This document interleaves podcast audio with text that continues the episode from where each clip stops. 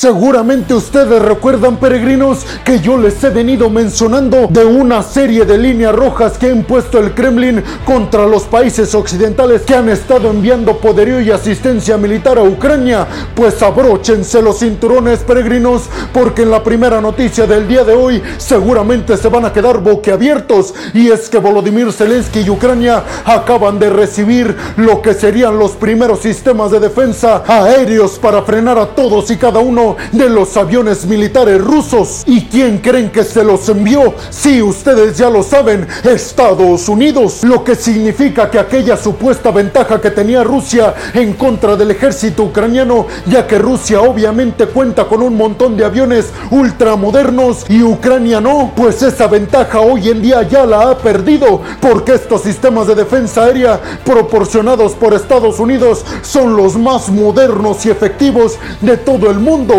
y seguramente Vladimir Putin ya no querrá arriesgar a todos y cada uno de sus aviones y de sus soldados al enviarnos a Ucrania a sabiendas de que el ejército ucraniano ya cuenta con estos sistemas de misiles capaces de derribar aviones rusos. Y recuerdan lo que les mencioné al principio de las líneas rojas impuestas por el Kremlin, pues el problema es que el envío de estos sistemas de defensa aérea precisamente son una de las líneas rojas que puso el Kremlin para todo el envío que ha estado realizando Estados Unidos y en general todo Occidente Ucrania, porque desde Rusia están asegurando que todas y cada una de las líneas rojas que están imponiendo Estados Unidos y a todo Occidente tienen que ver con el peligro que representa cierto tipo de armas para el territorio ruso, pues precisamente estos sistemas de defensa, dice Rusia, serían capaces de alcanzar aviones que están sobrevolando dentro de nuestro territorio. Sin embargo, desde Estados Unidos salieron inmediatamente a aclarar esta situación,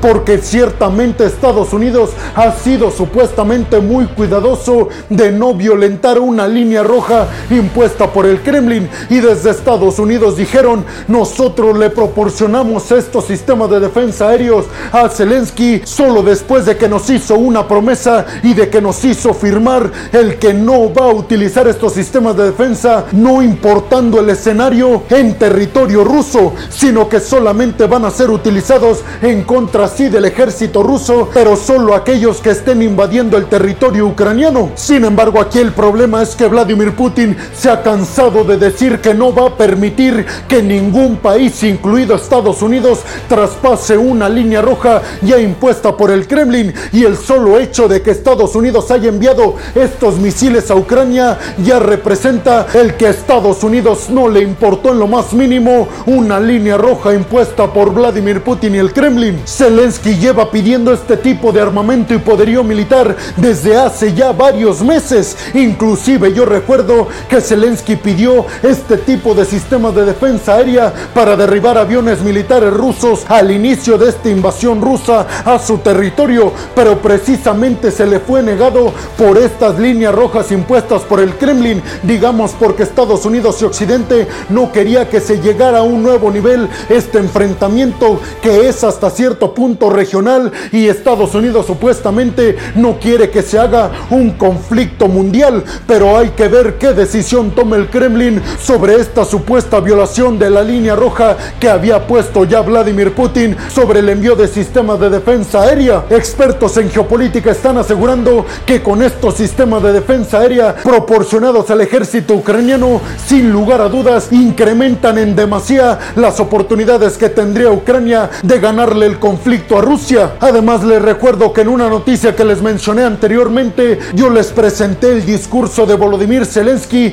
de que él no pretende dejar de pedir armamento y poderío militar a Estados Unidos y a todo Occidente hasta no ver a la última tropa rusa saliendo del territorio ucraniano. Pero ahora el turno va para ustedes, peregrinos. Me gustaría conocer su opinión sobre las líneas rojas impuestas por el Kremlin y por supuesto, ¿qué opinan de este envío de sistemas de defensa aérea por parte de Estados Unidos a Zelensky? ¿Creen que eso le dará una ventaja real? ¿Y creen, como dicen algunos, que eso le dará oportunidades gigantescas al ejército ucraniano para ganarle a Rusia? Déjenme su opinión en la zona de los comentarios. Bienvenidos a un nuevo video de geopolítica en el cual, como ustedes ya saben, les voy a platicar lo más importante que ha acontecido a niveles diplomáticos y geopolíticos alrededor de todo el mundo. Y vámonos rápidamente con la segunda noticia del día de hoy, y es que el secretario de Estado de Estados Unidos Anthony Blinken dijo en sus redes sociales, específicamente en Twitter, que se reunió con Wang Yi, el ministro de Asuntos Exteriores de China. Esto porque los dos aprovecharon que estaban en la sede de las Naciones Unidas en la ciudad de Nueva York y ya estando ahí, parece que ambos solicitaron el diálogo. Anthony Blinken, el secretario de Estado de Estados Unidos, publicó en su cuenta de Twitter fotografías saludándose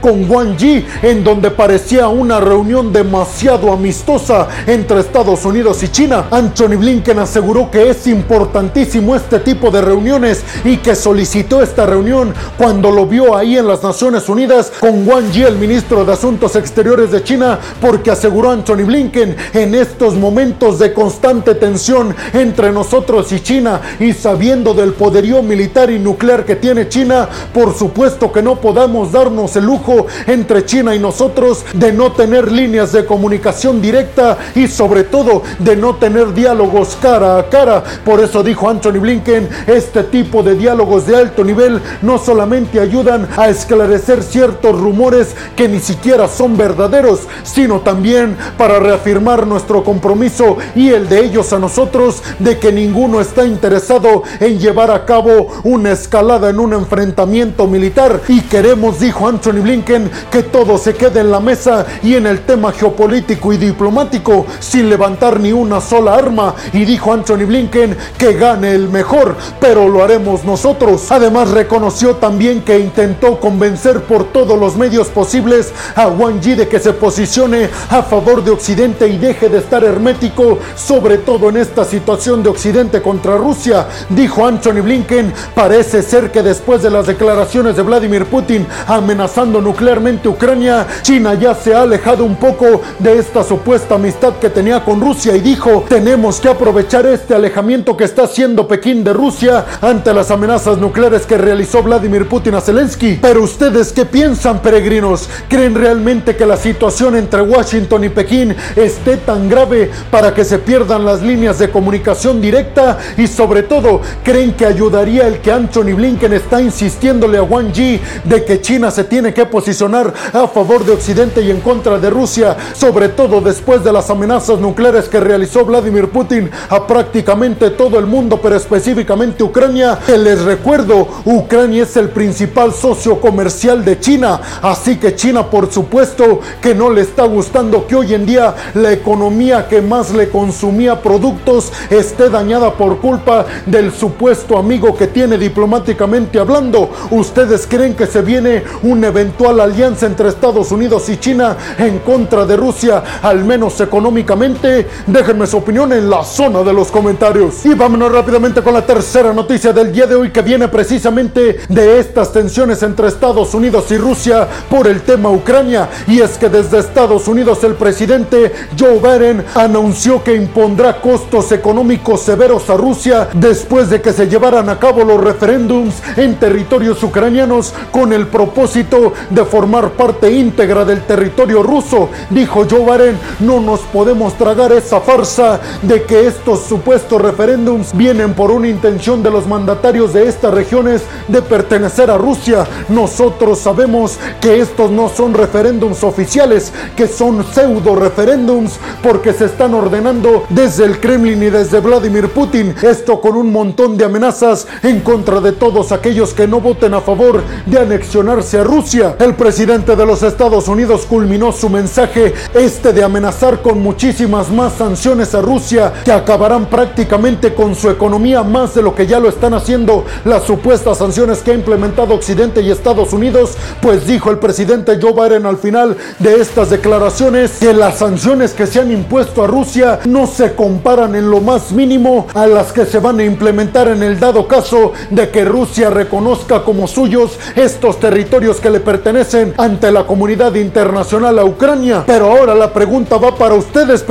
¿Cuáles creen que serán estas sanciones severas que va a implementar Estados Unidos a Rusia? ¿Creen que haya más campo para más sanciones por parte de Estados Unidos y de Occidente en contra de Rusia? Y sobre todo, ¿creen que tengan algún efecto positivo para Occidente y negativo para Rusia? Y por último, les preguntaría, ¿cuál creen que es la verdadera intención que tiene Vladimir Putin de estos pseudo referéndums que se están dando en territorios ucranianos que supuestamente les surge pertenecer a Rusia? Déjenme su opinión en la zona de los comentarios. Y vámonos rápidamente con la cuarta noticia del día de hoy, que también tiene que ver con el secretario de Estado de Estados Unidos, con Anthony Blinken, que también publicó una serie de fotografías en su cuenta de Twitter alardeando sobre la reunión que tuvo con el grupo de Quad, que está conformado por Japón, por Australia, por la India y por el propio Estados Unidos. Y dijo Anthony Blinken, hoy más que nunca, todos nuestros socios y todos aquellos países con los que tenemos acuerdos de este tipo,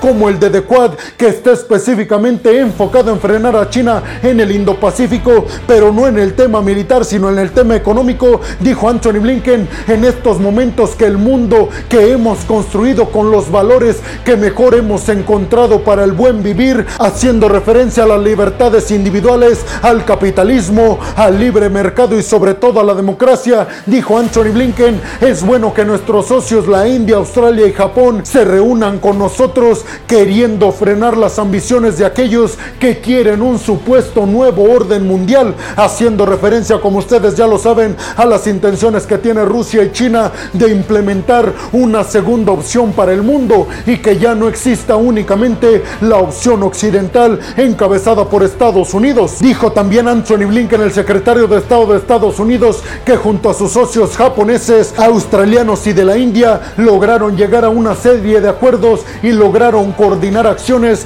para ir en contra específicamente de China en el tema económico. Pero ahora la pregunta va para ustedes, peregrinos. ¿Creen que este grupo de Quad que se supone está enfocado para frenar a China económicamente, en donde tal vez el país más importante del grupo es la India por su frontera con China y por la importancia que tiene que darse con el mercado de la India, que hoy en día parece ser se lo están peleando el bloque occidental comandado por Estados Unidos y el otro bloque comandado por China y Rusia. ¿Creen que este grupo realmente es efectivo para frenar a China económicamente y a su creciente influencia económica a nivel mundial? Déjenme su opinión en la zona de los comentarios. Y vámonos rápidamente con la quinta noticia del día de hoy que viene desde Alemania y es que la ministra de Asuntos Exteriores alemana Annalena Baerbock acaba de anunciar que todos aquellos ciudadanos rusos que estén huyendo de Putin y de sus intenciones de reclutarlos para enviarlos a Ucrania, dijo Annalena Baerbock, nosotros estamos dispuestos a recibir a todos aquellos que vengan huyendo de la autocracia proclamada por Vladimir Putin. También dijo que todos aquellos ciudadanos rusos que estén en otros países europeos pueden solicitar inmediatamente el asilo político en Alemania y que inmediatamente será aceptado. Obviamente desde el Kremlin se pronunciaron al respecto y dijeron que estas son noticias falsas, el que un montón de ciudadanos rusos estén dejando a Rusia porque supuestamente no están a favor de las medidas militares que ha implementado Vladimir Putin. Pero ustedes qué piensan, peregrinos? ¿Creen realmente que estén huyendo los ciudadanos rusos como dicen los medios occidentales o creen lo que dicen los medios rusos que ni un ciudadano ruso está huyendo de Rusia porque hoy en día se vive mejor que nunca? ¿Quién creen que esté mintiendo? Y por último me gustaría conocer su opinión sobre esta reforma migratoria que implementó Alemania de permitirle la entrada inmediata a ciudadanos rusos que vengan huyendo de las intenciones de Vladimir Putin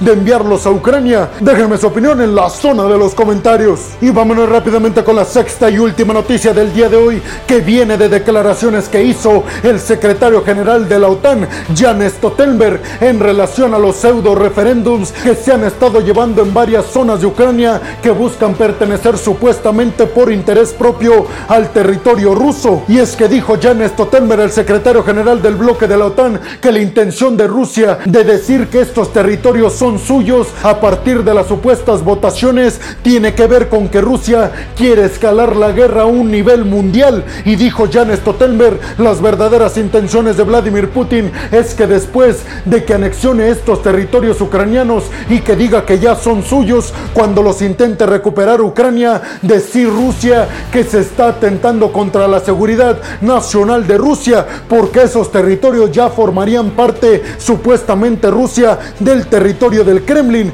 Pues ante ese escenario, dijo Jan Stoltenberg, Rusia tendría una justificación para utilizar armas nucleares en contra de Ucrania. Pero ustedes qué piensan, peregrinos? ¿Creen realmente que todo se trata de un plan de Vladimir Putin para justificar la utilización de armas nucleares en Ucrania? Déjenme su opinión en la zona de los los comentarios. Y bueno, hemos llegado al final del video del día de hoy, peregrinos. Les quiero agradecer muchísimo el que hayan llegado hasta este punto del video. Además, les recuerdo que me ayudarían muchísimo compartiendo este video en todas y cada una de sus redes sociales, dejándome su like y también dejándome su opinión en la zona de los comentarios. También les recuerdo que si están escuchando esto desde Spotify, no se olviden de seguir al podcast. Si están viendo esto en Facebook y en Instagram, además de compartir el video, no se olviden de seguir y de darle like a la página. Por último, les recuerdo que si están escuchando y viendo esto desde YouTube, no se olviden de compartir también este video en todas y cada una de sus redes sociales, suscribirse al canal y activar la campanita para que les lleguen todas y cada una de las notificaciones cuando subo un video nuevo de geopolítica o de otras cuestiones a mi canal.